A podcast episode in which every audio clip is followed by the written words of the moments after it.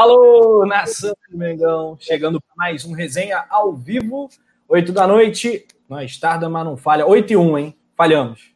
Poeta tudo, é triste, mas nós falhamos. Pô, praticamente pontual, né? Porque a hora que iniciou, teve a contagem, ainda era 8 horas, então estamos dentro do horário. Então não falhamos. não falhamos. Então, então, estamos no. Estamos né, que é, sendo tão pontuais quanto os ingleses, né? Então tá tudo certo. Exatamente. Paulinha Matos, foi ela que atrasou, hein? Sacanagem, foi não. Paulinha Matos, que ontem foi, ontem foi derrubada da live, né? Tomou um tombaço histórico. Fala aí, Paulinha, tudo bem? É, tirando que vocês continuam tentando me derrubar como sempre, tá tudo ótimo. Legal. Olha, olha só, temos a produção de Leandro Martins também aqui na Carrapeta. Temos toda uma nação que está chegando e chegando sempre de like, né, galera? Todo mundo chega de like no coluna, tem que ser assim, não tem outro jeito. Se inscreva também se não tiver inscrito, é muito legal, faça parte dessa família. Tem aí o clube de membros bombando, o Clube Coluna do Fla, link na descrição do vídeo. Coluna do Fla Play. Hoje teve novo vídeo de opinião de Paula Matos, tá sensacional para variar. E a galera aqui, o Yuri Reis, Thiago Cabral, a produção, o Rafa Damasceno, falando que o Flamengo tem que fazer um estádio urgente. O Marco Barreto, boa noite, bancada coluna, boa noite, nação. Valmir Moreira Pinto, esse cara é brabo, um abraço para você. Olha, galera, depois da vinheta a gente vai falar de Pablo Zagueiro no Flamengo, será? Vai falar também de intervenção no Maracanã, análise do trabalho do Ceni e muito mais produção. Bora resenhar.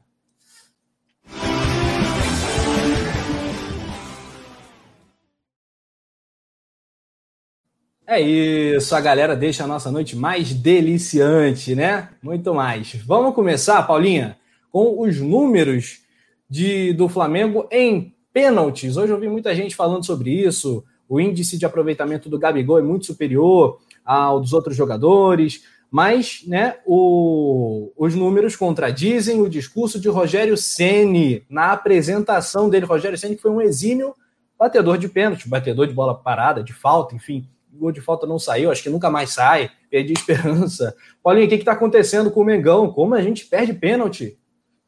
É, eu acho que vou ter que fazer uma plaquinha do hoje tem gol de pênalti para ver se sai, porque tá difícil, tá puxado, né? No último jogo contra o Fortaleza, o Pedro perdeu mais uma vez. Na eliminação para o Racing perdemos, perdemos pênalti na Copa do Brasil, uma confusão. Parece que só o Gabigol sabe bater pênalti nesse elenco, né? A gente não tem Gabigol, ninguém mais consegue. O Pedro perdeu, o Bruno Henrique já perdeu, o Vitinho isolou, né? Não sei o que, que acontece, mas o, como você lembrou muito bem, o exímio batedor né, de faltas e de pênaltis, que veio com todo um discurso em toda a sua coletiva de apresentação, né, não só na no que diz respeito a isso, mas em toda a sua coletiva de apresentação veio com um discurso é, que chamou até atenção, né, pela forma como se portou na, na entrevista, né, pela forma como falou de uma maneira muito clara, falou de uma maneira muito objetiva, é, eu acho que assim chamou atenção positivamente para as ideias né, que foram passadas durante essa entrevista, mas na prática a gente está vendo que a coisa tá diferente, né? Tá puxado. Lá no coluna do Fla.com a gente fez uma matéria, né, falando mais especificamente sobre essa história aí dos pênaltis, tem muitos dados, mas realmente tem coisa que não dá para engolir. E eu ainda tô com aquelas eliminações engajadas, assim, sabe, Rafa? Acho que a gente uhum. tem que fazer um intensivão. E não tem essa de estamos treinando pênalti, porque eu acho que não estão treinando bosta nenhuma. Tem que começar a fazer isso direito, porque não é possível que jogadores de tanta qualidade, de tanto renome, como são os atletas do Flamengo, percam tanto pênalti assim. É absurdo. O aproveitamento é muito ruim. Pois é, e Túlio, o pênalti é feito como uma punição máxima exatamente para o time que vai bater fazer, né? O goleiro fica ferrado no pênalti, né? É uma podre ser goleiro no pênalti. O Rogério Senna era goleiro, mas também batia muito.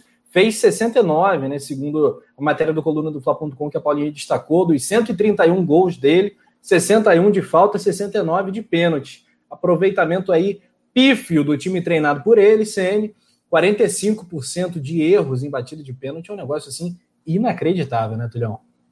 É, e, e, eu acho até que, desculpa, é que né, para um, um técnico que tem uma média de treinamento de duas horas e meia por dia, que haja um treinamento específico né, de, de faltas, de treino. Chegou a sair fotos e tal, mas não adianta treinar uma vez. Eu acho que acho que todo dia tinha que ter um tempinho ali, acho que não só com o Senna, acho que com todo treinador, de ter um tempinho ali para os jogadores que gostam de bater falta poder é, é, cobrar faltas, pênalti, né? Trabalhos de, de bola parada. E a gente não vê, a gente está olhando o aproveitamento, a gente perdeu né, para o Racing a, a, né, no ano passado, que o Flamengo, quando se classificou contra o Emelec, contra o Racing acabou é, sofrendo do, né, do, mesmo, do mesmo mal né, da, das penalidades. Mas é aquilo, o Zico mesmo fala isso, né? Ele fala, eu nasci ali, nós com dom de bater na bola e tal, mas eu treinava todos os dias, não tinha goleiro, eu colocava as camisas, aquela velha história, né? De colocar as camisas e sozinho é, batendo penalidades e tal. O Marcelinho Carioca também, que começou inclusive na base do Flamengo, aprendeu é, a bater faltas com o Zico é, também. Então é uma questão que você tem que aprimorar no dia a dia. Não adianta. É, ah, ah, vai ter, tem possibilidade de ter um, um pênalti, vamos lá, vamos, vamos, então treinar. Não, tem que treinar todos os dias, acho que falta isso é, para o Flamengo também. E, e aí demonstra né, justamente essa incoerência num dos grandes fundamentos do Rogério, que tanto que ele tem mais gols de pênalti que de falta, o Flamengo tem esse aproveitamento pífio, né? Todos os números, é, teve até um número também dos seis últimos jogos, é, aliás, é, das seis últimas cobranças, desculpa, o Flamengo teve aproveitamento de 33%, assim, pífio, né? Números é, tristes, porque se o Pedro, por exemplo, converte, independente das, da, da situação e do cara ir lá é, mexer lá na, né, na, na, na, marca do Cal e tal, é, o Flamengo estava bem melhor, e assim como em outras partidas também, como você lembrou, teve aquela, aquela partida que o Flamengo perdeu dois pênaltis no mesmo jogo, é uma, é, contra foi até contra São Paulo isso, né? É, então, assim, é, situações que depois fazem falta, e a gente vai vendo agora, a gente vai analisando e vai trazendo os números, e, e não pode também se furtar por ser uma coisa eventual, o treinamento diário, porque é onde ocorre o, o aprimoramento do jogador, é, ou que já é especialista em cobrança de faltas, né? Aí a gente já pega de falta, então a gente desde né, de, de 2018, né, se não me engano, maio, junho, com bola rolando, é, pior ainda, né? O, o, com Alex, com a bola direto, né? Sem, aquele gol do Diego contra o Paraná, a bola ela toca na barreira. O gol sem tocar na barreira foi do Everton Ribeiro, se não me engano, acho que contra o próprio Emelec na Libertadores daquele ano, que a gente todo ano a gente enfrenta o Emelec. 2018, né? Isso aí. Então, assim, vocês verem como que a gente precisa realmente de ter uma atenção especial, não só o Rogério, mas todo o treinador que tiver no Flamengo. Pois é, cara, você lembrou desse jogo, né? Foi um dos grandes jogos do Everton Ribeiro com o manto sagrado, né? Ele fez dois golaços, esse de falta e um outro chutaço também. Jogada do René, olha que loucura. Mas, pá, que saudade, parece que esse Everton Ribeiro não existe mais, né? Tanto tempo que a gente fala, caraca. É, e o primeiro turno do Everton Ribeiro foi tão incrível, né? É, eu, eu sou bastante crítico ao, ao, à época do Dome, a gente tem que reconhecer os méritos, né? A melhor versão do Everton Ribeiro, a melhor versão do Rascaeta, foi exatamente nesse período, né? Do, do, do, da primeira metade do Campeonato Brasileiro.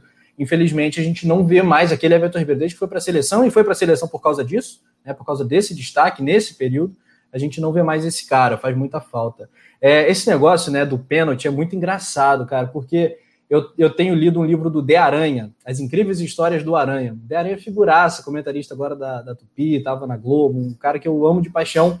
E ele era rei dessas malandragens durante o jogo, antigamente, coisas que muitas dessas coisas não existem mais, né? Ficam para o folclore do futebol. É, agora, essa manha de cavar um buraquinho né, na hora do cara bater pênalti, chega a ser engraçado, parece cômico, mas é muito comum. O Felipe Luiz geralmente fica por lá. Felipe Luiz suspenso não esteve, não teve como impedir o Ronald de chegar lá e cavar, né, Paulinha? Agora, Everton Ribeiro, que a gente acabou de falar, capitão do time, tem lá a liderança em seus braços, né? Vestindo a liderança em seus braços. Por que, que o capitão não toma iniciativa de, se não ele ir lá, falar para alguém, né, Paulinha? Rapaz, ó, segura a onda lá do, do Ronald que ele vai atrapalhar o Pedro. Por que, que isso não acontece, né? É falta de liderança, eu diria, né, Paula? falta de liderança e para mim o Everton Ribeiro não tem essa postura, né? É, eu sou muito crítica em relação a isso e não falando mal do Everton Ribeiro, né? É sempre bom deixar não, isso tá bem claro. Mal, não é Paula, vamos reconhecer, você tá Não, pô, não, não é nada contra. Paula Matos critica Everton Ribeiro. O, o Túlio já quer treta, né? O programa nem começou, o Túlio já tá mirando na treta. É, não falando mal do atleta, mas como capitão, para mim ele é muito omisso, falta liderança. E como a gente debate, é, o Fábio Lopes aí comentando, concordando comigo, como a gente debate sempre, é, eu acredito que se, isso é da personalidade do Everton Ribeiro, né? Ele não tem essa essa personalidade de, de ser o cara que chega, que pressiona, que cobra. Então, é muito complicado para mim essa abraçadeira nem tinha que estar tá com ele, né? Mas deveria exercer a função na hora que a que a corda aperta, né? É, nesse tipo de situação. É quando tem alguma alguma confusão dentro do gramado, como foi o caso do Gerson, por exemplo é, se manifestar mais. Eu acho que é isso que falta no Everton Ribeiro, se fazer mais presente nesse sentido, né, como capitão. É claro que a gente sempre fala aqui, né, Rafa, sobre a importância do capitão estar ali na linha, mas o Diego Alves já tem essa postura diferente, né, que é a, a trinca de capitães, considerando que o Diego não é titular. O Diego Alves ele já tem essa postura mais diferente de liderança, né? A gente sempre fala de quando ele quando ele deu aquele esporro no Léo Pereira, é, que tá sempre ali orientando o time, que bota o time para frente, e que esse tipo de coisa, por mais que ele esteja afastado, eu acho que entre entre os dois ali, os dois titulares, eu ainda acho que a braçadeira deveria ficar com o Diego Alves, única exclusivamente por ter esse pulso mais firme de líder, que é algo que eu não vejo no Everton Ribeiro. Mas é claro que esse negócio de braçadeira sem faixa, capitão sem faixa, como por exemplo o Felipe Luiz é, é, é um deles, né? Um dos capitães sem faixa. Muita gente defende o Rodrigo Caio também, né? Como um possível capitão. É, a gente não fala muito sobre. Eu não gosto muito dessa ideia de. A gente já debateu isso outras vezes, de um possível rodízio de faixa. Eu acho surreal. É, até porque me lembra aquele timinho lá, sabe? Aqui, que seleção é a gente, né? Me lembra um timinho aí que usa verde e amarelo. É, então, não é uma coisa que me agrada muito, mas entre os dois eu ainda acho que deveria ficar com o Diego Alves, por ter esse pulso mais firme. É, aqui, alguns comentários, a galera elogiando o novo layout. Aí, produção. Aulas, aulas para a produção. Mano, merece até uma bandeirada. Merece até uma bandeirada. Pô, vai tomar uma bandeirada aí, Leandro. Imagina. Como é que é, Paula? Minha bandeirada é imaginária. Aí. O... Não, mas a o... sua é são as faixas. Você podia ter feito hoje, tem show da produção. Aí, ó. Aí. É dica. Hoje tem golaço da produção. Hoje, hoje ah. tem layout novo, né? Hoje tem layout novo. É, o Marcos Vlogs ele comentou: é, Boa noite, Túlio, Rafa, Paula. Nesse jogo contra o Fluminense, eu tô tranquilo. Gabigol de volta. É, só gol é só se for para o pênalti. Tchau e benção 2021 e vamos conquistar tudo que perdemos. Não podemos desistir. Legal, Marcos. Gostei do seu do seu ânimo. O Rodrigo Silva está com a gente também. Esse Rogério Senna é uma piada. Não sabe armar o time. O Vicente Flá tá falando que o Ribeiro tá perdendo cabelo e o futebol tá, tá caindo junto. Muito bom. É, faz sentido. O Rodrigo Silva, parabéns pela live top. Um abraço para você, Rodrigo. Obrigado. É, e a produção está escrevendo, Elian, esse layout já estava aqui, gente. Tem nada de novo, não. A galera tá falando que é novo, as mensagens estão entrando diferente, produção. Pô, é, repara nas paradas. Começou ontem esse layout novo? É. Não era assim. Não era assim. É, começou ontem. É que a produção é modesta, né? Ele muda. G, são, são os, os G6, ah, né? Novo. Ah, entendi. São, são, são os G6 que, que, que, que mudaram. Pois é. Aí, galera. Faz do repertório de 9 G6, né? Olha. É. Não brinque é. em serviço.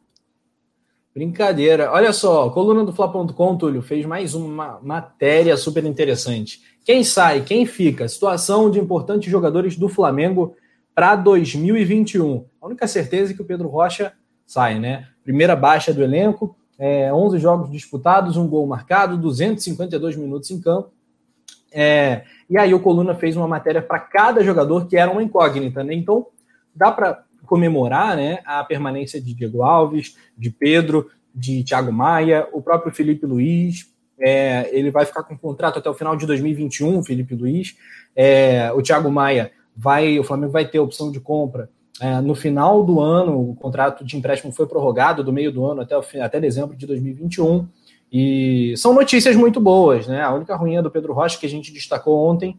Mas é isso, eu acho que a grande vitória do Flamengo foi conseguir a contratação do Pedro. Lembrando que o Flamengo ainda tem o Gabigol para pagar, tem parcela do Gabigol ainda para pagar, minha gente. Então, é muita grana que o Flamengo vai gastar pagando os reforços dessa temporada 2020 e da temporada 2019 ainda, né, tudo. É, não, são muitos anos aí com essas dívidas por esse time que a gente montou. Ah, cara, assim, a minha única preocupação aí nessa, nessa lista de boas notícias, claro, é a ah. questão do Felipe Luiz, né? E aí até na matéria se destaca do que ele vai fazer futuramente, se ele já vai ser treinador, se ele vai renovar. É, eu, se eu sou o Flamengo, já chegava lá e já, e já falava assim, pô, vamos estender esse contato aqui, vamos esperar até o final de 2021. Eu não tô afim de esperar aquela novela, né? E o Felipe Luiz é um, é um grande lateral, e como, a, e como a Paula colocou muito bem, essa questão do, dos capitães, né? Eu vou comentar um pouquinho sobre isso. Por exemplo, o Felipe Luiz não precisa de faixa. Eu acho que o capitão ele tem que ser o cara que exerce essa liderança no jogo, né? Eu acho que talvez o, o Everton Ribeiro tenha essa, esse destaque, usa a faixa é, ali, porque ele. Mas a, a, como a gente não consegue ver na partida, ele só pode exercer essa liderança com o elenco, no vestiário, né? Então, mas eu acho que o cara no campo tem que ser tem que ser o cara. Aliás, o, o capitão no, no, jogo tem que ser o cara que no campo que, que, grite, que vai lá, que fale. O goleiro eu já acho um pouco ruim, porque o goleiro fica distante às vezes, né? Então, às vezes acontece um lance lá na frente, o goleiro, o goleiro tá distante. Mas, por exemplo, naquele, nesse lance que vocês falam do né, que o Felipe Luiz chega ali, outro jogador poderia também chegar, não precisa ser necessariamente o Everton Ribeiro, poderia já ser uma, uma comunicação do grupo, né? Tipo, ó, mano, não tô em campo aqui, já chega ali, encostou, tem pênalti, mas é, é eu, eu, fico assim, eu espero que o Felipe Luiz jogue mais alguns anos, acho que ele tem condições de jogar, né, há mais alguns anos e em alto nível. Quantos? Quantos? Acho que mais uns dois aninhos aí, né? Ele tá com o quê? 33, não é isso? 33 35, anos, né? 35. 30, 35. Dá para jogar mais um ano. Não, então, mais dois anos, não, 2021, 22, pô. Depois ele já fica já no Flamengo para ser técnico. Não para estagiar com o Rogério Senni, né? Mas já fica no Flamengo para ser técnico. E o Thiago Maia, como você bem colocou, o Flamengo né, tem o direito de exercer o direito de compra, foi prorrogado o, o, empréstimo. A única baixa mesmo é o Pedro Rocha, que, como a gente falou, aliás, como eu falei, é, não teria nem como a gente ter uma, uma análise concreta, porque o cara pouco atuou, então não dá nem para lamentar. Tipo assim, é uma saída que não faz qualquer diferença. Foi igual quando o Michael foi anunciado que o Michael se machucou. Ah, Michael não foi relacionado. Cagou, não foi nem notícia, nem debate. Tipo assim, não faz diferença nenhuma. Entendeu? Porra, mas eu preferia, preferia que o Michel fosse embora e deixar o Pedro Rocha. Sim, né? não, ali, a lista eu preferia que fosse, pô, Gustavo Henrique, Léo Pereira, Michael, né, Vitinho, essa galera, do que a galera que tá ali, né? Pois é, aqui ó. O Anderson tá dando esporro na né? O, Leo, o Leote começou ontem, seus esquecidos. Haha, exatamente. Eu falei. Então, viu? foi ontem, pô. Ontem tava preto. Foi ontem. Ontem, tá, ontem ficou preto, né? Hoje então, tá vermelho. E, é, e produção tá mandando avisar que é só um aperitivo, é só um gostinho para o que vem aí em 2021. Então fica ligado. Que isso, Notificação on, né? Notificação ok sempre. Ai, meu Deus do céu. Eu o... que a produção não queira fazer um layout, mudar o layout da minha cara, né? Porque aí vai ser complicado. o Adriano Carlos Holanda. É, Flamengo disputará o título na última rodada. Meu Deus do céu, vai ser muito emocionante. André Gomes de Minas Gerais. Né? Eu acho MG Minas Gerais. É, Gabigol de volta. Ih, rapaz, perdi a mensagem dele, produção tirou. Gabigol de volta, pode ter certeza que o time vai jogar muito melhor. Acredito, cara, mas acho que o problema não passa pelo centroavante, né? É bem verdade que o Gabigol se move mais que o Pedro, mas quando a bola chegou para o Pedro, o Pedro, porra, fez uma, uma super jogada que resultou no pênalti e, e, uma defesa milagrosa do goleiro, né? O Pedro tirou do goleiro, o goleiro pegou o braço, tinha passado pelo tronco do goleiro, bateu no braço do cara, uma defesa daquelas que, pô, que só esses goleirinhos contra o Flamengo mesmo para fazer, né? Impressionante como os caras crescem contra, contra o Flamengo. O problema não é, né, o, o Pedro. O problema é o sistema, jogadores muito parados, pouca mobilidade. É, hoje eu participei de uma live com o Bruno Castanho e o Bernardo Ramos lá. É, ele, o, o Bruno fez uma mesa tática. O São, Paulo, o São Paulo do Fernando Diniz tem muito mais semelhanças com o Flamengo de 2019 do que o Flamengo do Sene. Muito mais, muito mais. A mobilidade dos jogadores. A única diferença é que o Luciano vai buscar a bola desde trás e mais a circulação. O Gabriel Sara cai para a esquerda, o Igor Gomes vai para a direita, eles se movem para caramba entre eles e o Daniel Alves é o Gerson deles, entre aspas, né? cumpriu o mesmo papel. É, é, muito triste ver essa incapacidade do Rogério Ceni que chegou com esse status, né? A embalagem, o embrulho é, era muito bacana, a etiqueta prometia, né? Mas o, conteúdo é, é ruim, né, Paula? O conteúdo é complicado, é difícil.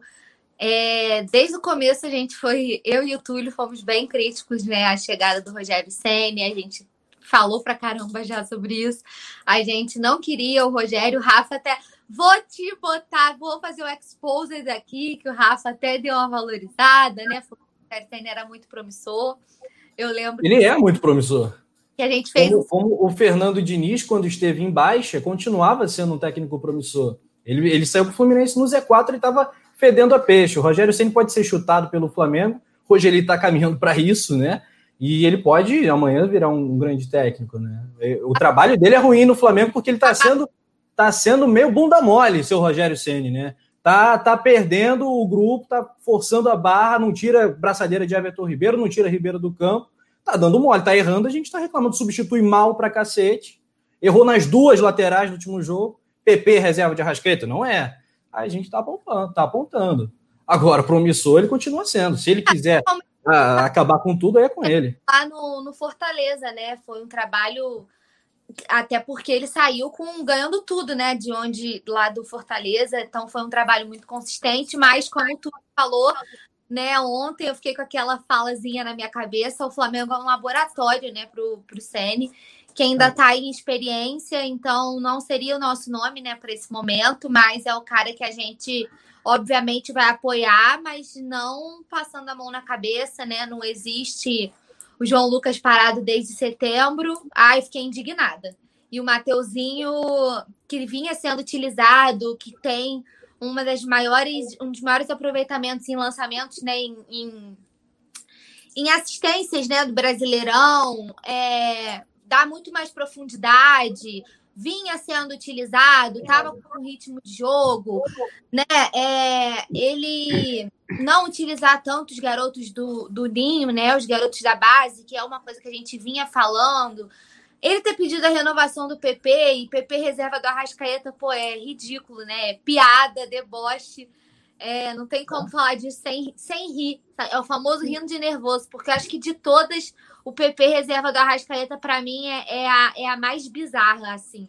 De, por pois mais é. que instituições sejam. Eu tenho muitas críticas a todas elas. A, a, o PP no Arrascaeta, para mim, é a mais bizarra de todas. Eu não consigo ver. Eu não consigo ver. Como eu, como eu falei no meu vídeo de opinião de ontem, são infundadas as escolhas do Rogério Ceni, elas não fazem o menor sentido, né, para mim. E por falar em vídeo de opinião, vou aproveitar para fazer um jabazinho. Quando acabar o resenha, convido vocês a irem lá no Coluna do Fla Play, que é nosso outro canal com conteúdos exclusivos. Tem mais um vídeo de opinião meu hoje, falando sobre o futuro do Flamengo no Brasileirão. Então aproveitem para dar uma acessada lá, mas só quando acabar o resenha. Por enquanto, vocês fiquem aqui com a gente ainda tem muita coisa para a gente debater, né? É, com certeza. Queremos te ouvir, poeta Túlio. É evidente, né? É óbvio e ululante, não tem, tem como discutir. Os erros do Rogério Senna são gritantes, principalmente nas substituições, né? É, enfim, a, a, a, sucessão de erros do Flamengo é inacreditável esse ano. É complicado, né? As escolhas. Até a Mari Araújo, mandar um beijão aqui para a Mari, tá comentando. Engraçado que quando o Domi fazia M atrás de M no time, todo mundo pedia tempo. O cara chegou outro dia e já quer a cabeça dele. Ai, ai. Bom, eu não tô pedindo a cabeça do Senna, não. Eu acho que, é, como eu falei, ele talvez indo até o final do brasileiro e o Flamengo fazendo uma avaliação ali se vale a pena ou não que ele continue. Agora, que o trabalho dele é ruim né? É, é, e vem sendo pior do que o trabalho do Domi, isso é fato, né? É, os números, né, os dados comprovam isso. as escolhas. É, o, o Domi tinha um problema que ele, quando ele inicia, ele não substituía, né? Lembra disso? Jogava o jogo, o cara não substitui e tal, e o, e o Ceni substitui muito mal, né? Ele não consegue, não consegue ele no papel do técnico mudar a, a equipe. Mas é aquilo, como eu falei, o, o Flamengo quando contratou o Senna, a gente falou que eu não me enganei pela embalagem, né? E porque eu sabia que o conteúdo é, ainda tava, estava né, preparando ainda, sendo preparado, né? Não estava pronto. Então a, a, questão é apoiar, né? É, é, como a Paula falou, apoiar é, até o fim do campeonato, ver o que vai dar. A grande verdade é essa, ninguém sabe, não tem como. Ah, porque eu, não tem como falar como vai ser esse Flamengo do, do Ceni né? É, é, assim, como é que a gente vai prever o que? Ah, o cara, sei lá, precisa de mais um mês. Daqui a um mês, praticamente, acaba o campeonato, né? Então, assim, é muito complicado. Agora, que não mostrou nada, eu acho que é, é até essa, essa observação que a Mari está falando, entra naquela que, naquele assunto que o, até o Nazário puxou no pós-jogo, né? Que as pessoas eram muito. É, colocavam tudo no técnico, então, assim, era tudo no Dome, né? Todos os problemas eram no Dome. Né? Então, tudo estourava no, no, técnico. Nunca os jogadores não eram cobrados, a diretoria não era cobrada, né? O, o planejamento que foi feito para o retorno do futebol, aquelas folgas, né? A folga de, no final do Carioca ao brasileiro, né? De, de 11 dias para os jogadores, nada disso foi questionado. E tudo isso fez falta durante um bom tempo. Agora com o Ceni, né? Todo mundo, não, mas Olha, se o Pedro não perde o pênalti, se o Pedro não perde o pênalti, não muda a atuação da equipe. É igual se você for analisar friamente né, a, a, a atuação do time contra o Bahia. Não pode uma equipe como o Flamengo, assim como foi com, com o Domi, a gente criticou bastante. Tomou três gols também do Bahia, não foi igual, tomou três gols em, três gols em três minutos, em 13 minutos. Mas também tomou três gols do Bahia no primeiro turno, né? O Flamengo de 5 a 3 né? Mas se você analisar a atuação da equipe Poxa, Antônio, mas com um jogador a menos, expulso aos 11 minutos, e eu acho que esse jogo não pode ser parâmetro para nenhuma discussão. Não, mas pô, um atacante. teve 11 jogadores, um atacante. Muito bem. Mas aí, mas aí que entra o paradoxo. O jogador expulso foi um atacante, poderia faltar gols e não do time tomar. Você não teve a defesa é, é, exposta, ah, você perdeu um volante, você perdeu um lateral, você. Não, a gente perdeu um atacante. Né? A gente ficou com menos um na frente. Atrás a gente ficou a mesma coisa. A gente, a, o primeiro tempo do Flamengo, se você pegar o primeiro tempo o segundo tempo, mesmo com o Flamengo com um a, um a menos, o Flamengo estava vencendo o jogo tranquilamente. Né? Então, assim, não dá para a gente pegar e botar tudo na questão da expulsão do Gabigol. Claro que prejudicou a equipe do Flamengo. Eu até falei isso, que se o Gabigol não é expulso, o, o, o jogo não teria ido para onde ele foi, né?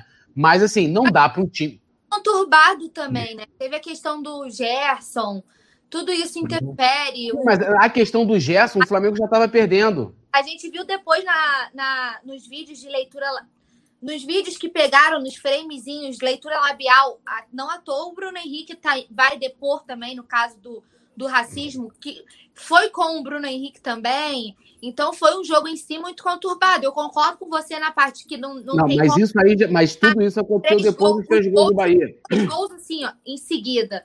Mas tudo não acho que é um parâmetro, mas assim, tem muita boa vontade com o Rogério Ceni e não tinha essa boa vontade com o Domi. Eu acho que é muito isso que o tu... é muito por isso que o Túlio tá falando. Com o Domi era sempre Domi, Domi, Domi, tudo era culpa dele. E com o Rogério Senna existe uma boa vontade maior.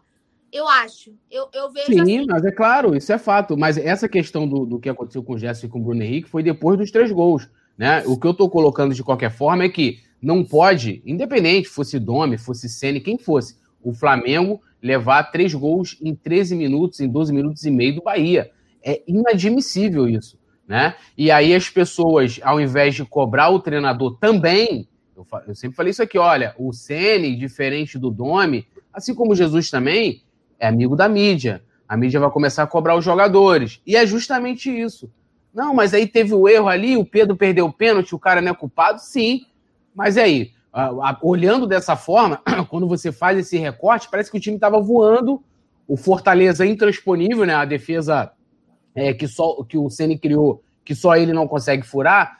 E aí, porra, o, o Pedro perdeu o pênalti. Não, o time estava jogando muito mal, jogou muito mal a partida, né? É assim, você, eu, ah, não, eu vi evolução. Qual é a evolução do Flamengo depois do jogo contra o Racing? E aí talvez pode passar até um pouco, talvez, do psicológico dos jogadores que possam ter desanimado depois de ter é, sido eliminado da Libertadores. Os dois jogos contra o Racing, o Flamengo jogou muito bem.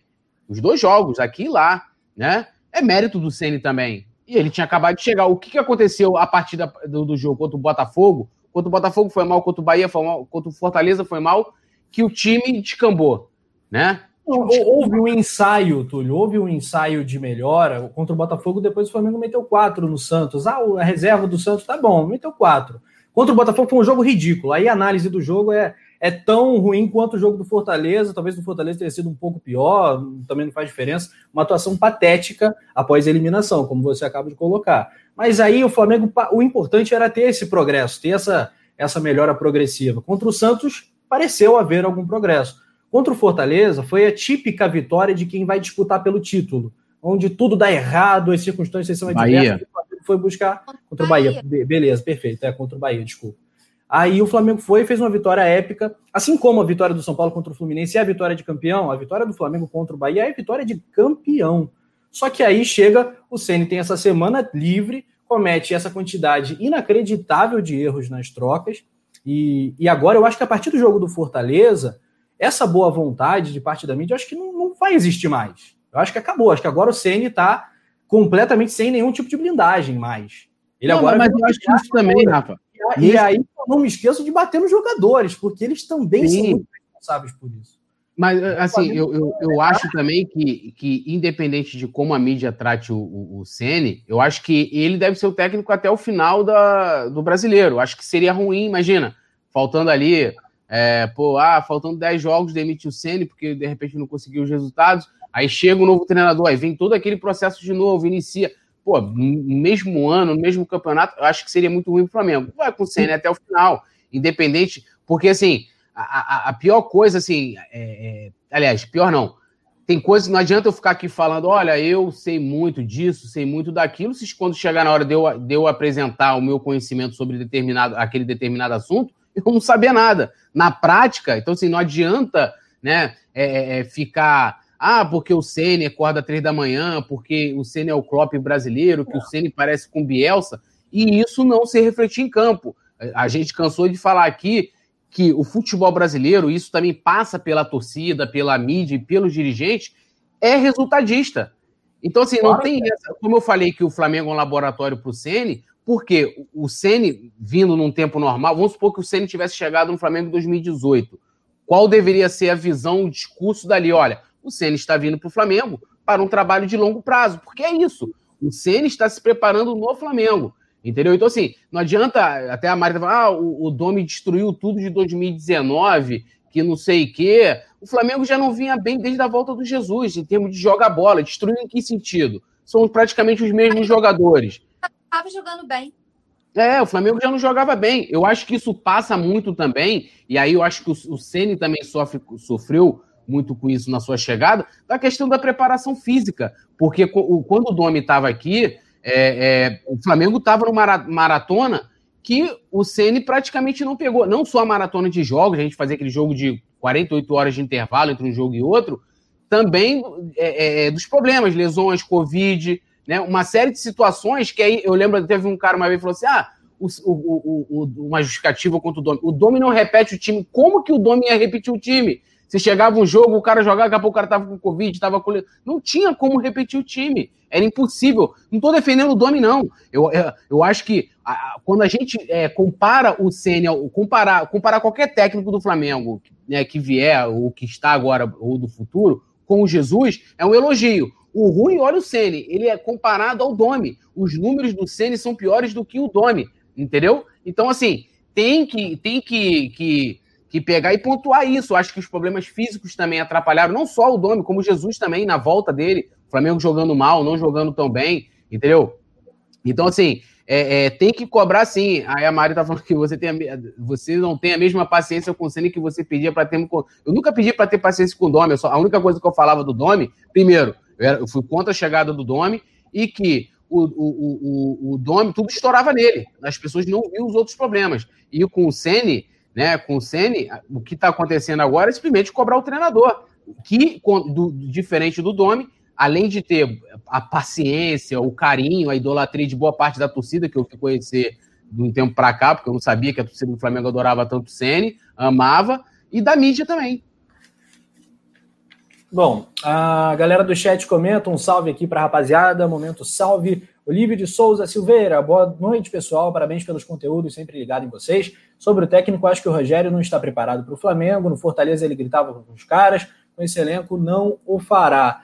Uh, Matheus Coelho, membro do clube do canal, também com vários comentários bacanas aqui interagindo. É, uh, Davi Conceição também, Rodrigo Silva, Mariana Araújo Marichou, um beijo para você. Dalberto Silva também está com a gente. É, André Rezende, Leandro Farias. Vai mandando tua cidade, vai fazendo teu comentário aí para a gente separar e passar aqui a pergunta para os nossos comentaristas. Paulinha Matos, queremos te ouvir aí. A verdade, né, é que as credenciais, tanto de um quanto de outro, foram terríveis e os dois tiveram problemas seríssimos. O, o Domi, né, vocês lembram, né, o, quantas vezes eu bati nessa tecla. O Domi foi amaldiçoado por aquela bola do Bruno Henrique que não entrou contra o Atlético Mineiro.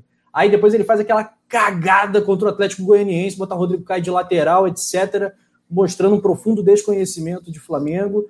E ali a antipatia se cristalizou. E aí eu concordo que houve, assim, por, um, por alguns setores até da mídia, essa, essa antipatia prévia ao Domi. E o Ceni chega na véspera de um mata-mata, né, de um jogo eliminatório contra o São Paulo. A falha individual do Hugo acaba levando ele e o time todo a uma eliminação. Aí cai na Libertadores também. O brasileiro passa a ser obrigação, pelo menos na ótica da maioria da torcida. E aí começa a oscilar no Campeonato Brasileiro. Ah, e o São Paulo chega ao seu auge. É muito azar, tanto de um quanto de outro, né? É, mas eu. É, é, cara, é complicado, porque eu, a gente não tá defendendo o Domi, não, mas eu tô com Túlio nessa. Porque o, o, o Ceni teve o que o Domi nunca teve, que foi a maior parte de jogadores à sua disposição. Em toda a passagem do Domi aqui, por exemplo, ele não pôde jogar com o Quarteto Fantástico junto, que era um dos, uma das maiores armas do Flamengo, que sempre foi aquele ataque fulminante de Everton Ribeiro, é, Arrascaeta, BH e Gabigol. O Domi nunca pôde jogar com todos eles, por exemplo. Né? O Domi enfrentou, jogou com o time remendado diversas vezes, né? teve que fez um jogo que foi o emblemático jogo contra o Palmeiras que a gente sempre fala aqui com praticamente o time todo de garotos do Ninho. Depois a gente jogou contra o Barcelona de Guayaquil também com o time todo desfalcado, todo misturado. É, eu lembro Mas que o na... jogo do Bahia é tão épico quanto esses, né, Paula? E, e, ambos têm goleado, goleadas também para mostrar, né? O, também, o aos é. montes, o Ceni também já tomou porrada do São Paulo, né? Também, mas assim, é, eu, eu acho que só, só nesse quesito. É claro que eu acho que o, o, o Rogério Senna tem que ficar até o final do campeonato, tá? Não é hora de demitir, não, não existe a gente trocar mais um técnico agora, até porque ficaria muito feio pelo Flamengo na ótica de você buscar um novo treinador. Mas como eu sempre falo da minha palavrinha preferida, planejamento Espero que o Flamengo esteja com planejamento. Na minha opinião, o, o, o Rogério Senna não é técnico para a próxima temporada.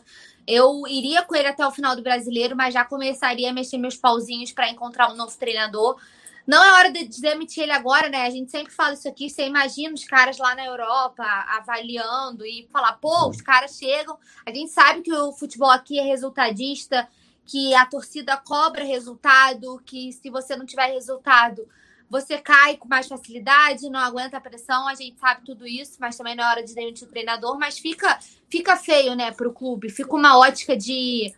Parece de uma irresponsabilidade, parece. Parece que o clube.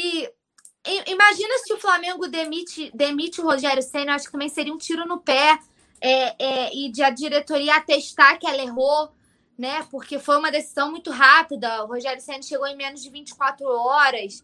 Então, eu acredito que tudo isso interfira, mas para ele não é o, não seria o meu técnico, meu Paula, não seria o meu técnico para a próxima temporada. Eu iria para o mercado, mas com o Rogério Senna até o final e torcendo para essas semanas livres. Eu critiquei, né, no programa de ontem, eu falei que teve tempo para treinar e parece que piorou, né? Que era melhor deixar eles treinando menos tempo, porque quanto mais tempo treina, pior fica. Eu fiz essa crítica, mas eu espero que as próximas os próximos tempos para treinar, né? A gente ainda treina amanhã, se reapresenta no dia 2 para focar no Fluminense. Então eu espero que com treinamentos, com tempo, e aí com o mesmo discurso que a gente deu, é, fez em relação ao Domi, dando tempo para ele trabalhar, para ele implementar as ideias. Ele chegou aqui em novembro, a gente não pode esquecer isso, né? O cara acabou de chegar, tudo isso tem que ser levado em consideração. Ninguém tá aqui crucificando o Rogério Senna, ninguém tá aqui pedindo a cabeça do Rogério Senna, não é isso. Mas eu acho que a gente não pode passar a mão na, nos erros dele, entendeu? É exatamente isso. A gente claro não pode não. passar a mão na cabeça dele e nem dos jogadores, que tem jogador que tem que correr, que não pode se acomodar porque já ganhou tudo, né? E aí eu, o Túlio tem que levantar a plaquinha brasileiro, é obrigação, time que tem que estar tá aí com o melhor elenco do Brasil. Inegavelmente, no papel, a gente tem o melhor elenco. Acho que não tem como se discutir isso, né? Eu acho que nenhuma pessoa em sã consciência, nenhuma pessoa que acompanha o mínimo de futebol, avalie os elencos e não concorde que o Flamengo tem o melhor elenco do Brasil. Mas isso precisa ser demonstrado dentro de campo. Eu espero que agora, com tempo para treinar, o, o, a produção preparando alguma aí para o Túlio, ó o Rogério consiga. produção não presta. Ah, para com isso, tira esse rapaz aí. Este safado aí, que eu amo de paixão, esse cara aí foi quem estragou o ano de 2020, tá, produção? Então, nada de JJ na tela, chega com isso, chega disso. Mas é, é, é, isso, né? A gente comentou isso. Pô, o Flamengo demite mais. essa questão que a Paulinha tá falando. Né? Oi? é, é, sobre o. Estou ignorando aqui o JJ para não dar gatilho. Mas a, até essa questão do, do, do, dos treinos, do tempo para treinar, depõe contra o Rogério. O Domi, durante a passagem dele toda no Flamengo, só teve uma vez a oportunidade de ter, de ter a semana inteira cheia é, para poder trabalhar. Foi entre aquela partida Botafogo e depois Santos, que a gente ganhou de 1 a 0 com aquele gol do Gabigol. O Ceni, além de, desde o dia 5 de, fevereiro, de, de dezembro, o Flamengo está jogando somente uma partida por semana, é, na, no jogo contra o Racing, a gente também ficou uma semana entre uma partida e outra com tempo para trabalhar, né? Mas então, isso é verdade. Isso é verdade. contra o Racing aqui, para mim, foi um dos melhores jogos do Flamengo. Sim, não, o Flamengo jogou muito bem ali. Jogo, e, aqui o Flamengo jogou muita bola. Sim, sim, jogou muito bem. Acho que as duas partidas do Flamengo foi bem, foi bem aguerrido lá na Argentina, foi, foi, jogou muito bem aqui. Eu até tive uma esperança ali de que foi, pô, eu acho que agora vai, porque justamente a gente chegou a fazer matéria no Coluna, que depois de, sei lá, 26 jogos, é, o Flamengo tinha pela primeira vez o quarteto, que a gente falava fantástico, foi a primeira partida é, contra o Racing lá. Depois a gente perdeu o Gabigol na partida daqui. E, e, são coisas importantes que a gente tem que ver. Então, então assim, coisa de. A, grande questão é o seguinte, cara, é reconhecer. A diretoria cagou ao escolher o Domi, foi um erro lá atrás, e escolheu, e, e errou agora ao escolher o Sene. A, a, agora é o seguinte: vamos com o CN até o final do campeonato, como a, a Paula falou, e eu assino, é, até o final do campeonato. No final do campeonato, a gente faz uma avaliação. Não é para demitir o cara agora. Tem muita gente que mais imediatista do que, né? Deve, talvez deve ser a mesma galera que com cinco jogos pedia a demissão do, do, do, do Domi. Aí sim eu defendia, defendia a permanência dele. É, que com cinco jogos você não demite técnico nenhum. Muito menos o Senna, você vai demitir ele agora com 10. Você chegar lá na frente, você faz uma avaliação. Vale a pena você ficar ou não? Agora, a gente para. Ah, não, não vamos falar do, do, do, cara, porque aí vão interpretar que estão pedindo a demissão. Ou assim, não faz sentido ah. nenhum. Vamos falar, vamos apontar os erros do cara. É para demitir, não é. Entendeu? Assim como a gente também aqui, mesmo, né, que eu, eu chegava e falava, gente, o problema não é só o Dome, aquela coisa toda, o Nazário também falava a mesma coisa, a gente também não pedia para que demitisse o cara na hora, mas não deixava também de apontar os erros. Acho que isso tem que ficar bem claro e nítido, entendeu? É, eu tô mais ou menos com o Daniel Copperschmidt, que lembra do Diniz, que foi chamado de teimoso diversas vezes ao longo do, dos, dos, últimos anos, Daniel. E agora, agora colhe os frutos. É, é uma possibilidade. O Ceni pode dar super errado também na carreira de técnico, e aí é com ele. É, mas enfim, eu fico preocupado com que roupa o Flamengo vai chegar na Europa, com que cara o Flamengo vai à Europa buscar um técnico vai, português, que seja. Lembrando que hoje, mais um episódio com técnico português, né? Sapinto, que não recebeu um centavo do Vasco, né? O, Pinto caiu. Ele foi chutado né, lá do rival do Flamengo. E, enfim, isso depois encontra o futebol brasileiro em última análise também, né? E o Flamengo com esse histórico recente de pô, três técnicos no ano, vai que beleza que o Jesus saiu, é ele que pediu demissão, não foi demitido, mas é, é bem complicado na hora de se negociar. A galera fala muito do Rui Vitória. E lembrando, né, é, o Pinto. e a galera fala do Rui Vitória. Na época do Dome, a gente tratou aqui como o nome preferido Leonardo Jardim, pelo trabalho dele no Mônaco em 2016, lá com o Mbappé, com o Fabinho, etc, etc. Aí não deu, o Jardim deu a negativa. É, aí foi o caso do Carvalhal, que também não quis vir por questões familiares e tal. O Domi foi outra opção. Aí, assim como o Rogério Ceni, a embalagem era bonita, né? O cara, pô, auxiliar do Guardiola, esse cara entende de futebol pra cacete. Esse cara vai chegar aqui e a nossa boa vontade, Túlio, Paulinha, outros influenciadores, outros jornalistas, com o jogo posicional, com a nova proposta e tal, a gente teve uma super boa vontade, a gente, pô, caramba, a gente revirou os livros de Guardiola. É, então, mas, mas o Rafa, eu, eu acho que até nisso é, é, e aí tá uma coisa assim, o, o, o Domi, até a, a, a Mari falou, o Domi nunca foi técnico. Na verdade, o Domi era técnico, mas de times da segunda divisão lá da Catalunha e tal. Ajudou muito o, o Guardiola é, quando o Guardiola assumiu o Barcelona B, que eles foram campeões, e aí foi quando o Guardiola foi convidado e ele levou o Domi com ele. É, é, a grande questão, se assim, o cara trouxe novidades, que a, nem a imprensa teve boa vontade com isso, porque passavam de forma completamente errada o jogo posicional. Como se o jogo posicional fosse assim: ah, beleza, o, o, Felipe Luiz é lateral, então ele não pode sair da lateral. Quando não era isso, quantas vezes a gente via o Felipe Luiz entrando pelo meio? A gente já, já havia apontado esse tipo de posicionamento no primeiro jogo contra o Atlético Mineiro. Como que o jogo posicional é que você tem um lateral que está indo lá para o ataque entrando pelo meio? Então, assim, a, a, até mesmo na hora de informar, você vê que a, a má vontade era tão grande, né? que informavam errado. Ah, o time hoje jogou mal, não, mas o jogo posicional, teve a ponto de ter aí grande, grande comentarista, de o cara chegar e falar que. Foi até no jogo com o Flamengo e Corinthians, cara. Não, mas no intervalo os jogadores decidiram como jogar. Jogadores decidiram como jogar. Como assim, jogador? E aí depois os jogadores estavam na, na, no pós-jogo elogiando o Domi. Não, o Domi falou para que eu fizesse assim, assado, tivesse naquele posicionamento que ia acontecer o gol, não sei o quê. Como assim? Então, daí você vê a má vontade. Eu não tenho má vontade nenhuma com, com o Rogério. Se o Rogério engatar aí uma sequência, a gente pode avaliar e falar assim, porra, aí, ó, o cara agora acertou a mão, vambora, né? É... é Tomara que isso aconteça, né, Túlio? Eu também, tô torcendo por isso. Agora, não dá pra gente passar, aí que é passar o pano. Tipo assim, você faz vista grossa pros problemas, que o cara substitui mal, que o cara é inexperiente. O, a própria imprensa de São Paulo estava dizendo, pô, o cara não é o mesmo do Fortaleza. No Fortaleza, o cara grita. Será que ele tá botando o galho dentro com os jogadores, os medalhões do Flamengo? O que, que tá acontecendo? A gente não vai falar isso, assim como não se falava das questões do Dome, até a personalidade do Dome, sendo que o Dome, se tivesse, se tivesse feito o trabalho de pesquisar como é que era a personalidade do Dome, uma coisa que eu encontrei no Google, iam saber que o cara é introvertido, que ele é, é completamente diferente do Jesus, entendeu? Então, assim, eu acho que o Flamengo é, é, iniciou aquele processo muito bem de, na, na busca do treinador, mas é, é, nas características do treinador, o Flamengo, o Flamengo viajou muito. Porque se a gente for comparar Carvalhal, é, Jardim e o próprio Domi, você vê que são, é, são pessoas completamente diferentes, maneiras de jogar completamente diferentes. Então, assim, o Flamengo meio que se perdeu. Eu acho que a necessidade de ter que voltar da Europa com alguém foi tão grande, né? Que aí, ah, não, beleza, então tem o Dome, vamos fechar aqui, acabou, acabou e foi. Entendeu? É, concordo contigo.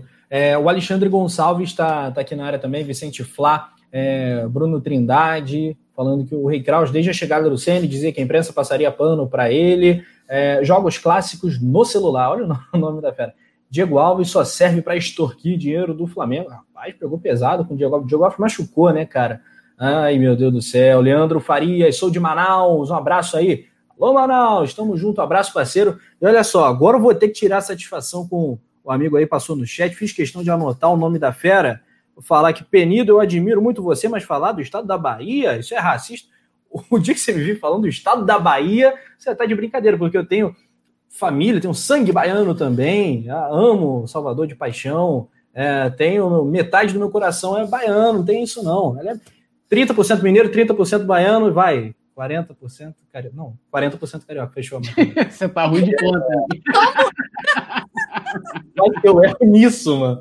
Ah, o número redondo isso aí. Então não existe isso jamais. Agora, eu acho que o, o, os clubes, né, em casos de racismo, eles podem sim ser responsabilizados em algum nível para pressionar, porque isso não pode se repetir, isso não pode acontecer, né? Ninguém está condenando previamente, antes de julgamento, o Índio Ramírez, mas assim, é, eu tô com a vítima.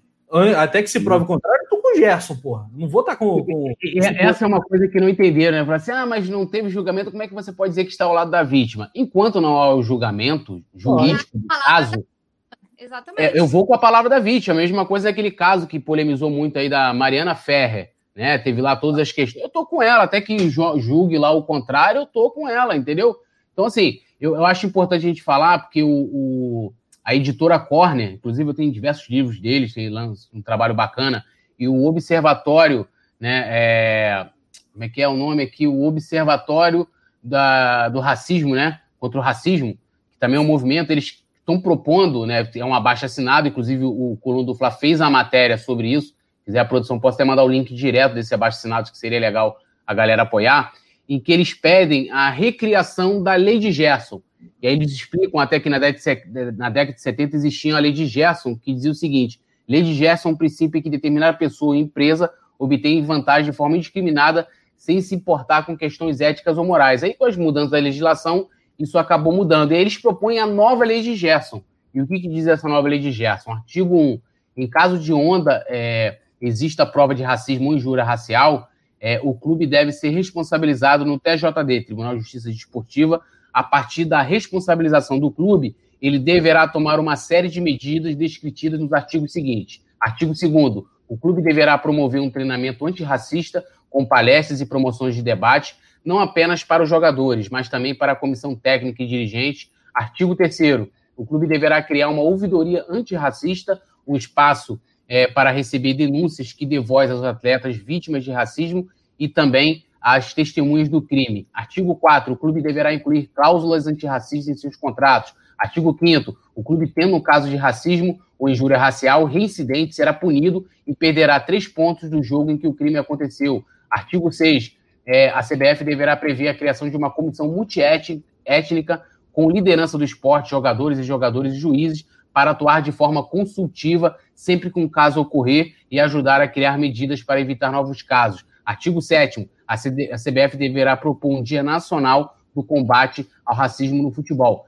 É, então, assim, é, vou mandar aqui para o Leandro para ele colocar o, o, o link no chat. Eu acho importante a gente falar isso, por quê? Porque eu, eu até fiz um vídeo sobre isso no, no coluna do Fla Play. Nenhuma entidade do futebol, pelo menos os que, acho que eu pesquisei que envolvam o Flamengo, que é CBF, Comembol e FIFA, é, não, tem, não tem nenhuma previsão de punição, seja ao clube ou mesmo a algum atleta, de forma clara em casos de racismo ou injúria racial. Então é importante a gente falar isso aqui, sempre que tiver uma novidade, mesmo que por algum motivo a gente não coloque na pauta, eu vou estar trazendo esse assunto aqui e vou pedir para a produção colocar aí no chat para vocês acessarem o link. E tem uma matéria também no coluna do Fla para vocês assinarem aí esse abaixo assinado muito importante para que se crie uma lei específica, isso seja claro no nosso código desportivo e que isso né, não aconteça. A gente sabe que vai acontecer, infelizmente, mas que isso seja evitado que tenha leis mesmo duras, que clubes percam pontos, que só assim alguma coisa vai começar a mudar, pelo menos dentro do futebol. Não podemos encarar o futebol como uma coisa é, ah, de outro mundo, que é diferente, que no futebol pode tudo. É muito triste, né? Ter certeza de que isso vai voltar a acontecer. É, é certo, isso vai voltar a acontecer. E esse tipo de medida, parabéns aí para o grupo. Legal, acho, acho bacana. Paulinha, quer falar alguma coisa nesse sentido? Tô com vocês perfeitamente, acho, acho super válido. Tô com a vítima até que se prove ao contrário. É, e assim, eu vi muitas pessoas né, é, falando que ah, o clube não deveria ser penalizado. Eu acho que chega um ponto que deve sim. Se, se não tá dando jeito, como se foi, como foi com, com o Ramires, por exemplo, se for uma coisa é, reincidente, se for uma coisa que volte a acontecer, faz parte do clube também, né? O clube que responde, então eu acho válido. Tô com a galera, a produção voando, já colocou o link para vocês aí, ó, do abaixo assinado, já tá no chat para quem quiser apoiar, para quem estiver junto com a gente, né? Que eu acho que é unanimidade aqui na bancada nessa luta. É, é lamentável e a, a, gente. Eu acho engraçado, assim, só para concluir esse assunto, como tudo com o Flamengo é, é, é menos. É, como tudo com o Flamengo, é, deslegitima a causa. Quando teve aquele episódio com o PSG, todo mundo vibrou, né? Assim, grande parte, a maioria vibrou, feito histórico, suspensão do jogo, blá, blá, blá, blá, tudo isso. Quando é com o Flamengo, aí começam os poréns, né? Aí começam o mais, é, a gente não tem prova, mas ele não quis falar isso, mas o Gerson tava assim, mas o Mano não falou desse jeito, porque é com o Flamengo. Quando é com qualquer outro clube, não existe essa esse porém, né? Não existem essas passadas de pano. É só porque é com o Flamengo. Então, eu sou super favorável, tô com vocês dois. É, acho que é uma causa que a gente tem que continuar debatendo, temos que continuar falando. Isso tem que ser um assunto exaustivo até chegar o momento em que a gente pare de ter que ficar falando o óbvio, né? Que as pessoas simplesmente, simplesmente aceitem as outras, né? É, é, é para mim é uma coisa tão fora do comum, assim, é tão surreal que eu queria entender o que, que se passa na cabeça de alguém para chegar ao ponto de julgar o outro pela cor, pela. Cara, para mim é muito surreal. E é o que a Alzira tá falando. Bahia tá rasgando a própria história. Hipocrisia por causa do risco da segunda divisão. Complicado, mas estou com vocês e vamos seguir o baile, vamos acompanhar os, os próximos capítulos e continuar levantando essa bandeira de que não basta ser anti não basta não ser racista, né? Você tem que ser antirracista. É isso. É, só passar aqui ó, o nome correto, é Observatório da Discriminação Racial no Futebol. Inclusive, eles têm um perfil também no Twitter e tal. É um perfil muito bacana. E só para complementar o que a Paula falou, e é até legal eu falar isso, eu acho que a conduta do Bahia foi completamente errada nesse episódio. Por quê? Porque como você não tem ainda a condenação, vamos dizer assim, não tinha investigação, o Bahia se precipitou por tudo que ele já tinha feito de, de afastar o Ramires. Era para o Bahia ter feito o seguinte: olha, nós somos solidários ao Gerson, né? Nós vamos também apurar a, a situação e apurada a situação, a gente vai tomar as medidas cabíveis com o jogador, mas nós vamos fazer outra, tudo aquilo que eles falaram depois na outra nota de reintegração, de botar no contrato, eles poderiam ter feito isso e deixasse o Ramires no elenco, porque o Ramires não foi condenado por ninguém, né? O Ramires não foi condenado por ninguém. Teve uma situação em que, em que foi falado sobre isso, que o Gerson falou, e aí é aquilo. O Bahia até chegou a falar isso também. A gente está do lado da vítima deixava a apuração correr, a polícia tá indo, já começou a intimar jogadores do Flamengo, intimou também o Ramires e o Mano Menezes, as coisas vão ocorrer, isso vai chegar na esfera judicial. Eu acho também que o Bahia deveria processar lá o Bruno Henrique e não faz porque a gente sabe que eles não querem que remexa nesse caso, porque vai, vai voltar no racismo, né? Do, da, da, do lance de xenofobia do, do Bruno Henrique. Então, assim, o Bahia conduziu errado isso aí. Então, para não justamente como a Alzeira falou, para não cair para a segunda divisão, depende, porque o, Ramires é um dos destaques da equipe, teve que fazer toda uma engenharia, uma ginástica mental para poder reintegrar o jogador, e muita gente achou legal, porque se o lance, mais uma vez, não foi o, o lance do Gerson, não foi do Bruno Henrique, do Bruno Henrique foi usado para corroborar o que aconteceu com o Gerson, que justamente não tem uma gravação. E aí o Bahia, ele pegou, primeiro o Bahia ele condenou seu próprio jogador, depois ele fez o seu tribunal, depois o próprio Bahia absolveu. O Bahia, ou seja, o Bahia é o centro do universo, é o novo Superior Tribunal Federal do Brasil do, e do futebol brasileiro também, né? Poder Central. Olha o Daniel Copperschmidt aqui. Sempre comento isso, não entendo por que casos e como gritos homofóbicos, também graves, sejam punidos e até com certa rapidez, e o racismo continua sendo cobertado no futebol. É uma boa questão, né? Acho que tudo isso vai, vai ser página virada, né? Pode demorar um pouquinho, pode demorar um pouquinho mais, mas essa batalha a gente vai ganhar, cara, com certeza. A gente vai ganhar porque é o certo, né, cara? É, e ah, também, Rafa, a gente vê como que é bizarro que as maiores entidades do futebol, seja do futebol brasileiro, do futebol da, da, da América Latina e do futebol mundial, não prevê punições. É para você. A, a, quando teve a situação com o Santos é, no jogo da Libertadores contra o Defensor, é, cara, os caras tiveram que pegar o artigo do não sei da onde, mas o artigo da FIFA para poder tentar de alguma forma punir e, e, geralmente, quando há alguma coisa falando sobre racismo, é sobre a torcida, né? nem, nem entre os jogadores. Então, isso precisa ser revisto, isso precisa ser não só com campanhas, mas implementado na prática também. É, é, lógico, não é só punir, também tem a questão de, de você explicar, de você. da cultura mesmo, né? De você começar a passar que isso seja a pauta diária, vamos dizer assim, mas tem que haver punição também, porque senão, meu amigo,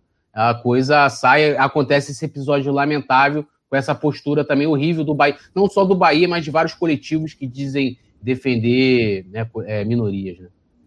Olha só, é, vamos passar rapidamente pelo assunto do, do Maracanã, porque tem Campeonato Carioca, tem o zagueiro Pablo, muita coisa interessante para a gente falar. Redação do coluna do Fla.com bombando também. Você que está aí do outro lado, ó, já deixa aquele like para ajudar o Coluna do Fla, que não para de crescer.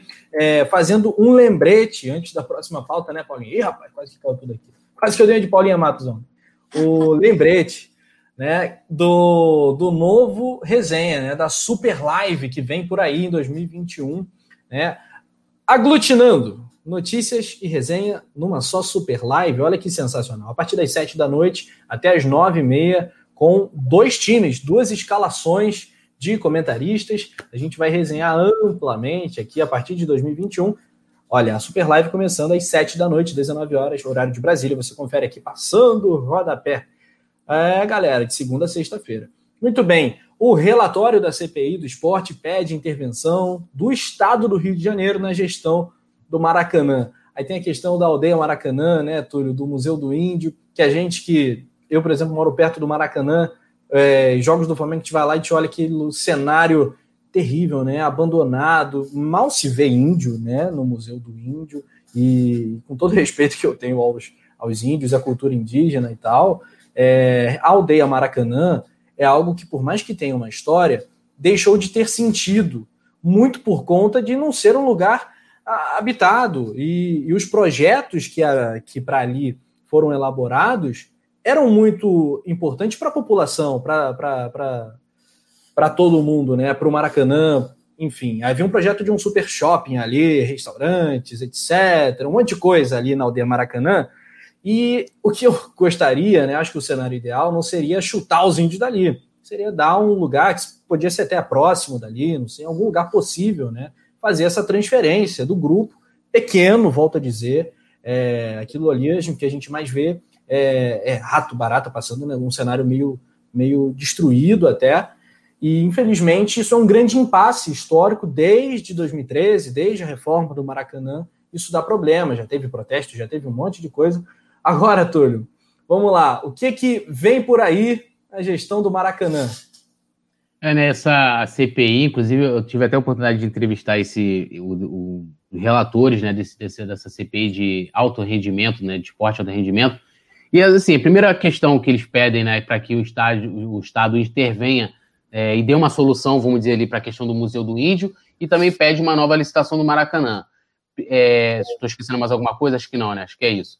E primeiro falando da questão do Museu do Índio, acho que deve ter um projeto de fato é, com relação àquilo ali. É, e, e, eu acho que também é assim, dá para você fazer algo em que você não desampare os poucos dos índios que tem ali, que tem a galera que ainda vive ali, mas o espaço é, é gigantesco, então você tem um enorme espaço super ocioso ali, muito grande, é, de você poder juntar as duas coisas, né? De alguma forma. Eu não posso falar muito porque eu não tenho detalhes, mas para você ver, para a Copa do Mundo, que teve. Cara, os caras praticamente. É, é, é, o Maracanã, que era um patrimônio tombado, os caras acabaram com o Maracanã para poder reformar para a Copa do Mundo, não conseguiram, é, e de certa forma eu até agradeço é, isso não ter acontecido, é, de, né, de, de, de, levar adiante o projeto que, que cabia também ao Museu do Índio. Então, mas acho que pode ser feita alguma coisa que encampe as duas coisas ali, que não vai caber ao clube ou, ou alguém que for ter o, o, a questão do Maracanã, que for gerir o Maracanã.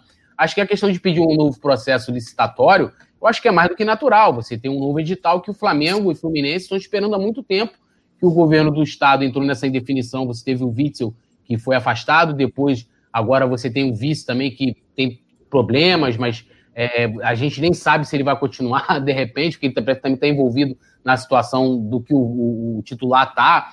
Mas assim, a gente está esperando para que isso seja publicado logo, para que seja definido e, e siga a vida, que eu acho que deve dar para Flamengo e Fluminense aí, 35 anos. É menos um problema para o Estado, é menos um problema para a sociedade, e você vai ter ali as duas equipes, que eu acho que mais que justo, Flamengo, por mais que a gente saiba que é o Flamengo que banca e tal, é, lá gerindo o complexo e mais, deixando aberto para que todos os clubes do Rio de Janeiro é, possam jogar no Maracanã, porque o Maracanã pertence a todos os clubes, né? Do, do, Flamengo ao América, ao Bangu também, ao Vasco, Botafogo e a toda a população do Rio de Janeiro que paga aquilo ali, né? Paulinho, a única certeza, né, é que quase todos os governadores do Rio, é, quase todos presos ou com passagem, né, é, fazem esse projeto de campanha. Não, o Maracanã vai ser dos clubes, o Flamengo pode contar com o meu apoio, etc, etc. O Witzel tentou, o Cláudio Castro provavelmente vai prometer um monte de coisa também, o governador do momento, né? Que era o vice do Witzel. É, agora, tá chato já esse negócio de Maracanã, é uma novela me mexicana, né, Paulinha? É, e a gente fica no aguardo né, dessa, desse processo licitatório, como o Túlio falou muito bem. O Flamengo e o Fluminense que renovaram a permissão né, da gestão do Maracanã até abril de 2021. A gente conseguiu essa renovação. Ela foi feita em novembro, no comecinho de novembro, é, e vai até abril do ano que vem, e muito provavelmente será renovada de novo, como vem acontecendo né, dessa renovação. Renova por 60, 90 dias, aí renova de novo e vai nesse processo de renovação que vem acontecendo e a gente aguarda, né, esse esse edital para poder administrar o complexo do Maracanã por 35 anos. E vale lembrar que o Flamengo é o permissionário, né, oficial, né, por mais que o Fluminense seja um complexo, o Fluminense aí divida a administração, o Flamengo é o permissionário, é quem administra tudo e o Fluminense tá ali de como que a gente vai colocar língua do povo. do navio. É o Flamengo que administra, mas a gente espera, né, que a, a, se encerre essa novela, que, que esse edital, enfim, saia, né, que o Flamengo possa concorrer aí com todas as com todas as certidões, tudo direitinho. E tô com vocês em relação ao, ao projeto para a aldeia Maracanã. É, é, lamentável, né? O estado que se encontra ali, o Museu do Índio, é, é uma coisa muito feia, né? É triste assim de ver. E o Maracanã, que é um ponto turístico do Rio de Janeiro, né? Então, tudo isso, tudo isso interfere, né?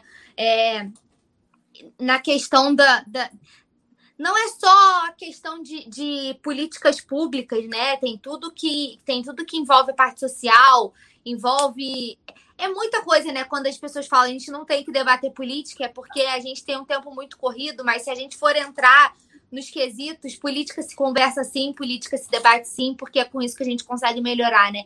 E, e, essa questão, ela tem muitos âmbitos, né? Se a gente for pegar, destrinchar, a gente consegue colocar ela em diversos aspectos, assim como o Túlio estava falando, que a gente não pode colocar o futebol só para fazer uma, um adendo, assim, de que ah, a gente não pode colocar o futebol como uma coisa sobrenatural. O futebol está inserido em tudo, praticamente, da sociedade. Se a gente conseguir se a gente for destrinchar, o futebol está inserido em tudo. É um cara que é teu ídolo, que tem uma atitude errada aqui, e aí ele espelha outras pessoas a terem atitudes erradas, e aí você desencadeia. É quando um ídolo não se posiciona quando, num caso de racismo como esse, né? Como um cara que, que tem personalidade, que tem voz ativa, não vai lá e não, não se manifesta, né? E aí, assim, fugindo um pouco do assunto, mas falando de futebol, um cara que é, é sempre ligado nisso. Para quem acompanha futebol, eu acho, eu acho legal o, o, o adendo. É o Richarlison, por exemplo.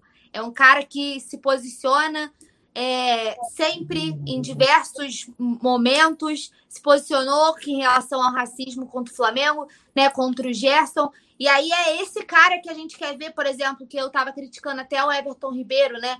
Ah, como não tem a liderança do capitão, mas que ao final do jogo se manifestou, apoiou o Gerson, fez o trabalho dele, como do, quando já fez, já usou as redes sociais dele. Lá atrás também, quando a gente estava debatendo essa história de Black Lives Matter, lembra? Aquela super campanha que teve na internet, você postar os quadradinhos pretos, assim, e é, é esse cara que se manifesta. Então, a política está inserida em tudo, o futebol está inserido em tudo, e tem que se debater sim, porque é assim que a gente constrói uma sociedade mais justa né, e mais igualitária. Então, espero que tenha um, um, processo, um planejamento legal para ali, para a aldeia, que não desampare os povos, o povo que ali vive, né, por menor que seja, mas que também valorize o ambiente, né, porque é um lugar feio, é um lugar que não é legal. Pois é, cara, eu faço minhas. Fazia, né? Fazia, não faço mais. Atualmente faço no play do prédio na garagem, minhas caminhadas ali, dando volta no Maracanã. E quando você faz isso pela noite, é, que não, não são dias de jogos, ou seja, não tem aquele movimento, você vai chegando perto da, da aldeia Maracanã, vai ficando perigoso. E porque é, é escuro, é abandonado, passa, é, sabe, é, é, um lugar meio hostil à noite. Não, Rafa, duas coisas, dois, dois, dois esclarecimentos aqui, não, porque a, a, acho que o Gilberto Gonçalves falou que não se deve falar índio, eu nem sabia disso, que não pode chamar de índio, agora é povos indígenas ou originários. E aí eu vou estender a pergunta da, da Natanaele Lima, que ela pegou, desculpa a ignorância, Gilberto Gonçalves, mas por que índio é pejorativo? E aí eu também, desculpa a minha ignorância, mas por que índio é, é pejorativo? Acho que se ele é do povo indígena, ele é um índio, mas tudo bem. E outra coisa aqui que o, o último filme falou: sou, sou, obrigado a discordar do Túlio, sou solidário ao gesto, mas até que se prove, se prove, todo ser humano tem direito de exercer suas funções trabalhistas. Falei justamente isso. Sim, tá, foi exatamente isso. No fundo, é. no fundo, vocês concordam e não sabem, tá? É. Mas olha só, Tulião, a gente precisa avançar na nossa pauta aqui, porque a tabela do Carioca 2021 já foi revelada pela Federação Estadual do Rio de Janeiro, Federação de Futebol do Estado do Rio de Janeiro, né? FUFERJ, são dois Fs, né? A gente acha que é só a FERJ é, divulga a tabela do Carioca 2021. O primeiro clássico vai ser um Fla-Flu, primeiro jogo do Flamengo no dia 27 ou 28 de janeiro contra um dos times aí que tão, vão jogar as preliminares, pode ser inclusive o América do Rio, pode ser o Americano, pode ser Cabo Friense, pode ser Sampaio Correia do Rio de Janeiro. Existem alguns candidatos a primeiro adversário do Flamengo. Uh, na, no dia 27 ou 28. Lembrando que a fórmula mudou, são 15 datas, uh, ah, 11 jogos de pontos corridos, todos contra todos, cruzamento olímpico, o primeiro contra o quarto, terceiro contra o segundo contra o terceiro, e aí a Taça Rio deixa de existir porém ela existe como um campeonato de consolo, né? Não é aquele título é, glamouroso disputado pelos grandes. Acho até que vai ter time grande disputando a Taça Rio. Ela vai ser disputada pelo quinto ao oitavo, né? Então, o quinto contra o oitavo, o sexto contra o sétimo, fazem aí o mata-mata. São 15 datas, todos contra todos em 11 jogos. São 12 times disputando. E as semifinais e as finais em dois jogos, ida e volta, nova fórmula do Campeonato Carioca, um pouco mais enxuto. Direito de transmissão, ainda um mega ponto de interrogação. Segundo o Mauro César, a Globo está no páreo também, oferecendo menos que os 18 milhões ofertados para cada grande no ano passado. Agora, com pandemia, com um time grande na Série B, é óbvio que o campeonato se desvaloriza, é óbvio que a Globo quererá pagar menos que os tais 18 milhões. Túlio e Paula, começando pela Paula o tempo passou, a gente viu que foi um grande problema, né? O Flamengo ter rejeitado, recusado esses 18 milhões, partiu para aquela aventura que aí envolve Maicujos e afins, é, e a galera ficou sem, sem transmissão televisionada na maior parte dos jogos. O que, que você imagina desse Campeonato Carioca 2021? A expectativa tá lá em cima, uau, Cariocão! Ou a expectativa tá, ah, Carioquinha. Carioquinha, né? Carioquinha. É. Mas eu sou favorável a essa nova fórmula, até porque a gente tem que considerar, justamente por causa da, da pandemia, é, a gente sempre debate aqui que o calendário de 2021 vai ser tão louco quanto o calendário de 2020, né? Porque vai se encerrar a, a temporada de 2020 em fevereiro.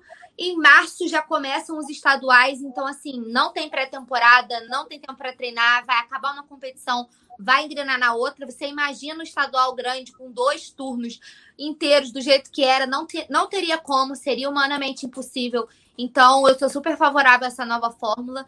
É, o Flamengo pode enfrentar até o Friburguense, né? A gente estava falando, você esqueceu. Eu fiquei esperando você citar meu Friburguinho, mas você esqueceu de citar que ele está no pai. pode ser um dos adversários do Flamengo, vai disputar aí a primeira fase. Mas eu sou super favorável a essa nova fórmula. É, espero que a gente erga mais um caneco, né? O Flamengo que é 36 vezes o maior campeão do Carioca, 36 títulos. E, cara, por mais que a gente fale, expectativa é baixa, carioca, estadual não vale nada, isso tudo que a gente está cansado de saber, é sempre bom erguer um troféu, é sempre bom ganhar dos rivais. É no carioca que a gente consegue brincar mais ainda, né? Que deixa mais como é, como é mais regional, que é quando a gente consegue é, se aproveitar da parte boa do futebol, das doações, você implica com o rival, e, e briga, e implica, e rival cai, e não cai. E, e, e, cara, o, o, estadual, por mais que a gente fale que não vale nada, é sempre bom erguer mais um título.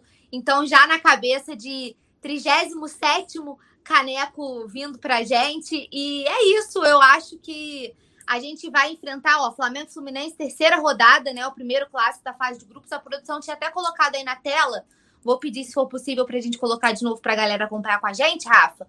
É, hum. Na fase de grupos, Flamengo Fluminense, primeiro clássico. Na terceira rodada, pode ser disputado dia 13 ou 14 de março. Depois o Flamengo volta, volta a disputar um clássico na sexta rodada contra o Botafogo, 27 ou 28 de março.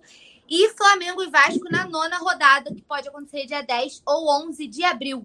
Então, esses são os clássicos, mas primeiro vai ser um Fla-Flu. O Fla-Flu, que é nosso próximo compromisso no Brasileirão, sempre vale lembrar, né?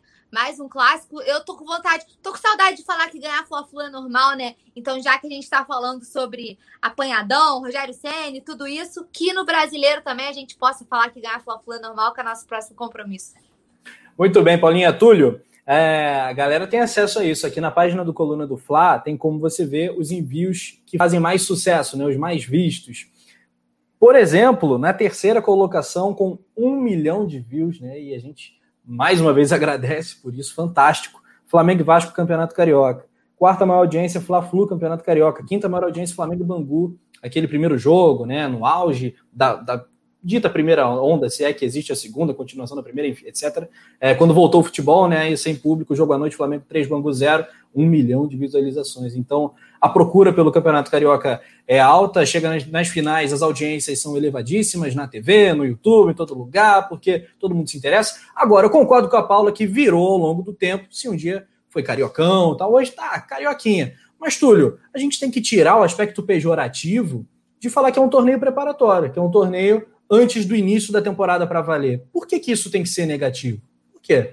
O Flamengo vai jogar um campeonato para pegar ritmo para, na hora do, do, do, do, do vamos ver, né? Copa do Brasil, Libertadores, Brasileiro.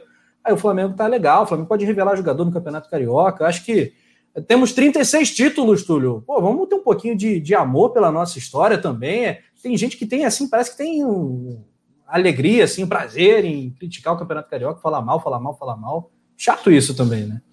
É, assim, eu, eu não sou contra os estaduais, eu sou completamente a favor e sou a favor até de dar mais protagonismo às equipes menores, né? É, agora, eu só vou discordar de vocês na questão do enxuto, porque o campeonato não está enxuto, ele está praticamente a mesma coisa, ele só mudou a fórmula, né? E eles, e lógico, esse ano eles tiraram aquela coisa de.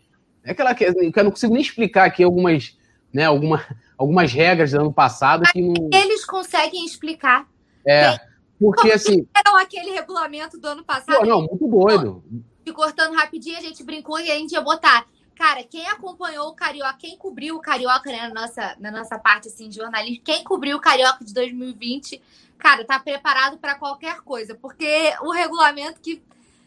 Não é, foi uma loucura. leu aquilo ali e achou plausível de aprovar. Nem eles sabem explicar, né? O próprio regulamento.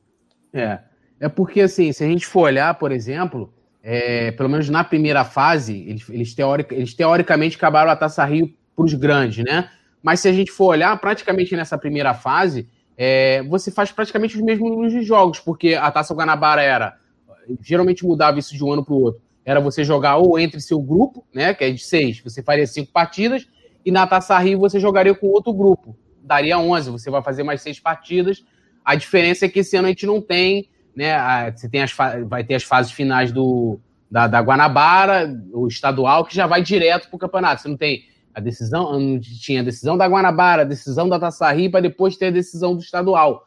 Eu acho que a, a, grande, a maior parte da crítica talvez seja a questão justamente esse número grande de datas que ele, que no caso o Carioca é, acaba pegando do calendário e tirando um pouco desse tempo de pré-temporada. Mas dá também para os clubes o Flamengo fez isso esse ano também, colocou ele no sub-20, deu um tempo maior de preparação. Eu gosto muito do Carioca porque ele é um momento em que, principalmente aqui no Rio, né, em que a gente pode, né, cara, rivalizar com, com os nossos rivais é, vizinhos e regionais, né? É, zoar. Porque aqui vai ser o momento que eles vão brigar com a gente, vamos ser sinceros, né? Vasco, Botafogo, isso eu tô falando sério, não tô falando de deboche, não. Vasco, Botafogo hoje, Fluminense, para brigar com o Flamengo num campeonato que não seja além do Carioca diretamente, né, que de, por um título, cara, é, é, um, é um fato isso, né? É um fato. Tá aí Vasco Botafogo, Botafogo praticamente rebaixado, o que, né, tirando a questão da, da zoeira, é, é ruim, né? É, é, é para o futebol carioca, mas para zoeira é bom para caceta, da gente zoar.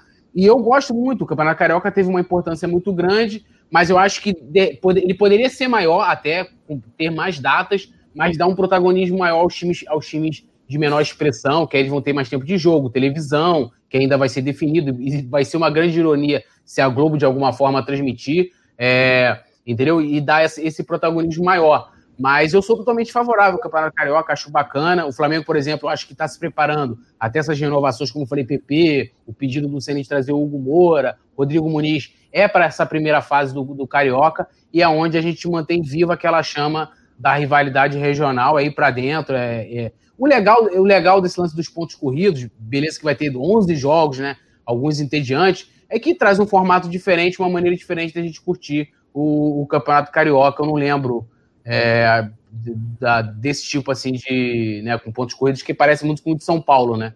Que aí depois já para os mata-mata direto.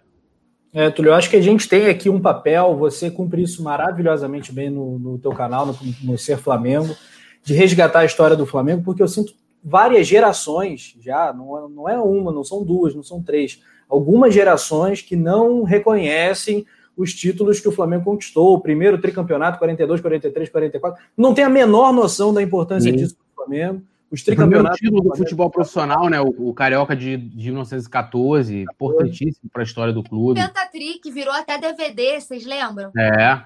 Pentatri, mais recente, exato. E, e foi, ali foi o canto dos cisnes, né? 2007, 2008, 2009 foi a última coisa que aconteceu no Campeonato Carioca, que morreu junto com o velho Maracanã, né? Até 2010 o Campeonato Carioca tinha um charme, uhum. mas ainda já, já muito menor do que antes dos anos 2000. Mas, Rafa, vamos combinar também ah. que, é, que boa parte da mídia também contribui para esse Demais. tipo de coisa.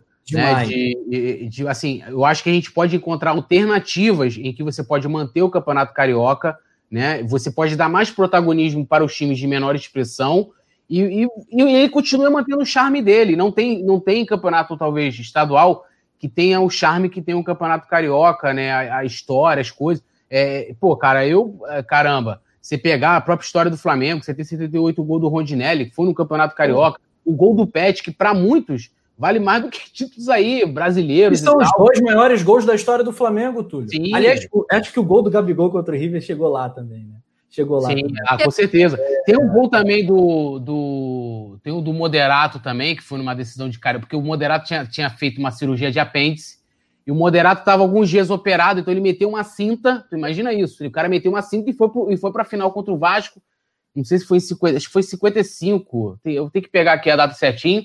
E o cara foi jogar lá, meu irmão, estourando o ponto, caceta, e fez o gol. Né? Tem também aquele gol do, do Valido também, que é histórico, emblemático. Assim, é muita história, cara. Eu, Oi? eu acho que a gente. Enciclotúlio.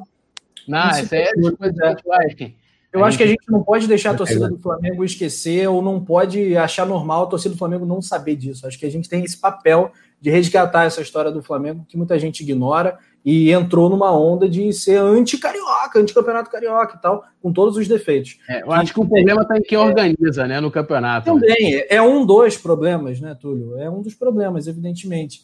É, vamos tocar aqui que a gente já está realmente se atrasando, o... porque o papo está muito bom, né? Podia ter três, quatro horas de live aqui tranquilamente, ainda mais se for para falar de história do Flamengo, aí já era. Uh, os exames, né, constataram a lesão de grau 2, na coxa do Diego Alves, ele está fora do clássico. Informação primeiramente divulgada pelo Vene Casagrande do jornal O Dia. Diego Alves acabou de renovar, pimba, machucou. Inacreditável. Paulinha Matos, uma nota rápida em cima dessa triste notícia e não teremos Diego Alves para o Fla-Flu. Vamos de Hugo. Vamos de Hugo, pelo menos é o meme que eu, que eu sempre peço. Obrigada, Leandro. Você é demais, voando altíssimo. Flamenguista não tem um dia de paz eu espero que para 2021 os bons ventos voltem a soprar aqui. Desejo uma pronta recuperação ao Diego Alves, né? A gente fala lesão de grau 2, dá uma assustada, né? Ah, grau 2, assim, mas às vezes não é nada tão preocupante. Vamos torcer para que ele se recupere o mais rápido possível. É, no mais, eu confio no Hugo. Eu acho que, tirando aquele infortúnio da Copa do Brasil, toda vez que ele foi solicitado, ele foi muito bem né? Não à toa ele foi muito elogiado pela torcida e justa, é, foi justo, né? Foram justos os elogios. É, confio no Hugo, acho que a gente está bem servido. Confio mais do que eu confiaria, por exemplo, se fosse César ou Gabriel Batista. Oh. Então, temos o, o Hugo para disputar um clássico, cria, um manto não pesa e, e, vamos com tudo do lado do Hugo e pronta recuperação para o nosso goleirão, que acabou de renovar, né? Mas vai dar tudo certo, espero que já esteja à disposição para o jogo contra o Ceará, né? Que é o próximo logo depois do Fluminense. Vamos torcer. Poeta Túlio é suspeito para falar do Hugo. Túlio, quer, quer falar do Hugo? Você é fanzaço do cara, você é o Guedes, pô. Não, é só, só, a única coisa que eu queria falar disso aí, eu concordo com tudo que a Paulinha falou, assim embaixo, é que como é estranho sempre essas questões de lesões, né? O dia 25 foi o Flamengo soltou lá os relacionados, aí deu a notícia do Diego Alves, depois que não precisaria de exame, que o jogador voltaria normal, que era só um desconforto. Aí depois o, jogador tem uma lesão, fez, fez o exame, e agora fez um novo exame, e aí que deu de grau 2. É aquilo que eu falei até na questão é, é, da, lesão, da lesão do Pedro, né, de com, como que aquilo foi divulgado, a lesão do Gabigol, como que a comunicação do Flamengo que é muito ruim. Inclusive, eu fiz uma matéria lá para o blog Ser Flamengo, serflamengo.com.br, vão lá ler, em que os jornalistas elegem a comunicação do Flamengo como a pior dos, dos clubes brasileiros em 2020, não por é rede social, mas é pela maneira de se comunicar mesmo, e isso aí está um grande exemplo. Se comunicar com a torcida, se comunicar com a, com a, com a sociedade na questão do Ninho do Urubu e tal. É, isso aí é um grande exemplo, né? Muito bem, poeta Túlio sempre dando aula. Fica a recomendação, hein? Não conhece o canal Ser Flamengo, blog serflamengo.com, então você tá Esse está no site, serflamengo.com.br, cola lá que, vai encontrar. Agora mudou, eu estou acostumado com o blog Ser Flamengo de tanto tempo. É. Agora não, porque era, antigamente era blog, aí o Simon, não, tira é. o blog, bota, aí eu botei serflamengo.com.br. Mas se você botar também blog serflamengo.com, cai tudo lá também. É, e o Coluna do Flamengo durante muito tempo foi coluna do Flamengo também. Na é. transição, cara, o que eu errava era brincadeira. No jogo, então, falando rápido, eu falava coluna do Flamengo, do Flamengo, do Flamengo. Agora é coluna do Flamengo, agora pegou, já era. Tudo nosso. Paulinha, vamos falar de mercado da bola aqui, porque tem um cara que é, já flertou com o Flamengo outras vezes e já pode assinar pré-contrato, né? Tá vivendo na França, tá passando quarentena aí, esse período de pandemia lá na França, tá bem o rapaz. Trata-se do zagueiro Pablo, né, que passou pelo Grêmio, pelo Corinthians, tá no Bordeaux, né, tá ali nos finalmente. É, o contrato dele termina em 30 de junho, pode assinar pré-contrato já a partir de 1 de janeiro. A coluna do Fábio dedicou uma matéria a isso. O empresário dele, Pablo, que é brasileiro, né? Pablo Zagueiro, não é o Pablo atacante do São Paulo, não, Pablo Zagueiro do Bordeaux. E aí, é, o empresário dele disse que Ainda é cedo para falar, qualquer coisa hoje é mera especulação. Ele tem várias propostas do Brasil. Paulinha, Pablo seria uma boa? Ai, olha, com, considerando o momento da nossa zaga, o drama que a gente vive, a gente aceita, né? Mas, como o próprio empresário falou, é muito cedo para a gente falar. São muitas propostas, um contrato que poderia assinar um pré-contrato, mas seria uma coisa só para junho, né? Só para o meio do, do ano que vem. Então, é uma coisa que a gente tem que tentar ser mais devagar, né? Tentar pisar no freio um pouquinho em relação a isso, mas considerando o drama que vivemos com a nossa zaga, a gente aceita. E se vier, vai ser muito bem-vindo. Vamos apoiar e vai vestir o manto sagrado, vai acompanhar tudo. Eu não estou entendendo essa sua carinha. Antes de passar para o Túlio, você está fazendo uma cara de poucos amigos, hein, seu Rafael? Rapaz, que acusação é essa? é isso, eu tô aqui, viu? É isso, Paulinha. Porra, você tá nessa? Então eu tô pensando aqui, pô, podia ser o Pablo Mari, né? Mas é o Pablo do. Né? Quando eu li Pablo, eu fiquei, ai, Mari, tá? Ah. Tipo, dá muito gatilho, mas eu aceito. E aí, vamos passar rapidinho. Ó, ah. a produção tá botando aqui no rodapé, o Flamengo tá ganhando do Corinthians no NBB. Vamos ficar de olho que o orgulho da nação está em quadra. Tava perdendo, né? Tava ganhando até agora. O Corinthians virou o jogo, mas a gente tem um mega elenco para o basquete desse ano, então tá acompanhando aqui embaixo no rodapé para vocês que o Coluna do Fla é cobertura completa, né? Não só no futebol, mas no basquete, no vôlei. Não, e, e, não e não dá para aceitar, aulas, aulas, não dá para aceitar perder pro Corinthians, tá 20 dias parado, teve surto de Covid lá, o time do Corinthians, o Flamengo venceu 13 dos 14 jogos, pô, não vai perder pro Corinthians, né? Pelo amor de Deus, vamos virar. É... Aí, Túlio, esse lance aí do Pablo, que não é o Pablo certo. então, eu acho que o Flamengo tinha que estar proibido de trazer jogadores com o nome Pablo, se não for o Mari, né? Mas o Pablo já foi especulado, né, várias vezes no Flamengo, chegou, né, chegou estar perto de vir. É um bom zagueiro, Mas eu acho que eu vou olhar, trazer um olhar diferente do que a Paula é, é, trouxe. Eu acho que isso vai, vai entrar muito no planejamento da zaga para o próximo ano. A gente, a gente tem dois jogadores que têm salários altos, que é o Léo Pereira e o Gustavo Henrique, não são jogadores baratos, né? Eu não estou falando questão de passe, né? Mas é, o custo dos jogadores. E aí o Flamengo, se for partir para o Pablo, até assinando um pré-contrato já em janeiro, eu acho difícil, já que ele é na matéria do coluna do Fla.com tem todos os detalhes, ele tem sondagem de outros clubes. É, o Flamengo deve se fazer de algum jogador, né? E, e, aí deve ser um dos dois. Se o Flamengo ensaiar, talvez, é, de se desfazer do Léo Pereira e do Gustavo Henrique, eu acredito que o Pablo possa vir. Que aí já vem para o lugar, você não vai ter. Lembrando, o Flamengo não vai ter o mesmo poder de investimento ano que vem. Então, ele viria sem custo, né? Vai assinar um pré-contrato, mas tem a questão do salário, que não deve ser pouco, ele não deve ganhar muito pouco lá, lá no Bordeaux. Então, se o Flamengo ensaiar de se desfazer de algum do Léo Pereira e do Gustavo Henrique, não, não põe na cabeça de perder nem o Natan e nem o, o Rodrigo Caio, aí sim eu vejo uma, uma, uma brecha para que o Pablo venha. Mas sim, é um bom zagueiro e hoje né, não é muito difícil ser melhor do que Léo Pereira e, e Gustavo Henrique, né? É, o Pablo que é maranhense, da terra da Maria Araújo, né? A Maria é paraense, mas mora no Maranhão, ele é de São Luís. a Mari não apareceu, ela ficou chateada que a Mari tá Senizete, a Mari Araújo. Até vou dar esse recado. Mari, você tá é, Rogezete, entendeu? Aí ficou bolado que a gente sentou o pau no Sene, entendeu? E meteu o pé. Hashtag volta Mari. Volta Mari. Mari maravilhosa, mora no nosso é coração. Completando aqui o Pablo, né, 29 aninhos de idade, um zagueiro já experimentado, foi campeão brasileiro, né, junto com o Babuena, no Corinthians e tal. Quando você falava, eu, eu quase que eu escapou uma risadinha tudo, que eu tava pensando num bordão pro Pablo. O peito do pé do Pablo é brabo, vai ser muito difícil, né? Vai ser vai. mais difícil. E toda, você viu que toda hora eu quase errava aqui, né? O plá, eu plá, né? Língua, né? Tenta aí, Paulinha, tenta aí. Fala de novo. O peito, o peito do pé do Pablo é brabo. O peito do pé do Pablo é brabo. Fala rápido agora. O peito do pé do Pablo é brabo. Tem em casa quente também. Então vamos aguardar essa, essa novidade aí. É uma, é uma esperança, né? Ver que o Flamengo está se movimentando, está estudando o mercado de zagueiro. É uma boa, porque Léo Pereira e Gustavo Henrique, nossa, que erro. Errou rude o Mengão, né? Já diria o outro. Galera, dedão no like. Ah, estouramos aqui o nosso tempo, lamentavelmente. Like, like, like, tem plaquinha e tudo aí.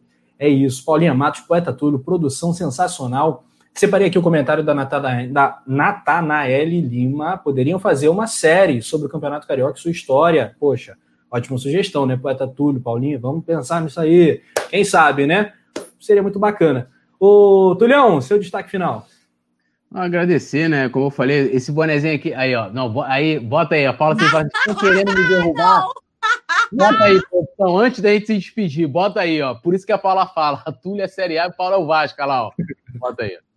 Sobre, sobre os outros atletas dos outros times, para ver se aqui no Brasil teria uma, uma solução boa. Opa!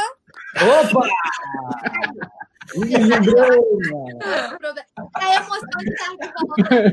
Por isso que a Paula fala que estão querendo me derrubar. Aí, aí ontem eu estava fazendo isso aqui que já era proposital, entendeu? Já para poder já fazer a montagem. Mas vamos lá, agradecer demais. Já tô com esse boné, esse bonézinho aqui, aquele bonézinho, o pessoal tá de férias, sabe? Aquele bonézinho assim, já bota ele aqui. Né? Aí tô assistindo, né? Você vai ver Decral, Decral, Decral né? Lendo meu livro aqui, ó, O Dia em que a Poesia derrubou um ditador. Procura aí que é bom. E é isso, agradecer o demais a mãe. Lá é o único que me dá moral neste lugar que ele colocou. Chamar a Shakira de Vasco não se faz. Lamentável esse tipo de comparação, porque eu venho com tanto carinho, tanto amor para fazer o programa. Eu falei, você acha que eu vou criticar? Você acha que eu vou criticar a produção? Eu não vou, eu fiquei aqui, ó. Eu, eu avisei logo, ó, poeta Bruno Rodrigues. Pô, Paulinha, 20 anos de curso, não pode criticar um homem, o homem é mal. Não pode, não pode com o homem dar o vapo. Então, assim, agradecer demais, né? Pá, gente, mais uma resenha, mas a gente tá de volta, né? Então, a Alzeira falou que Decral é uma ótima série, tô assistindo lá. Vocês estão de dicas de série, hein?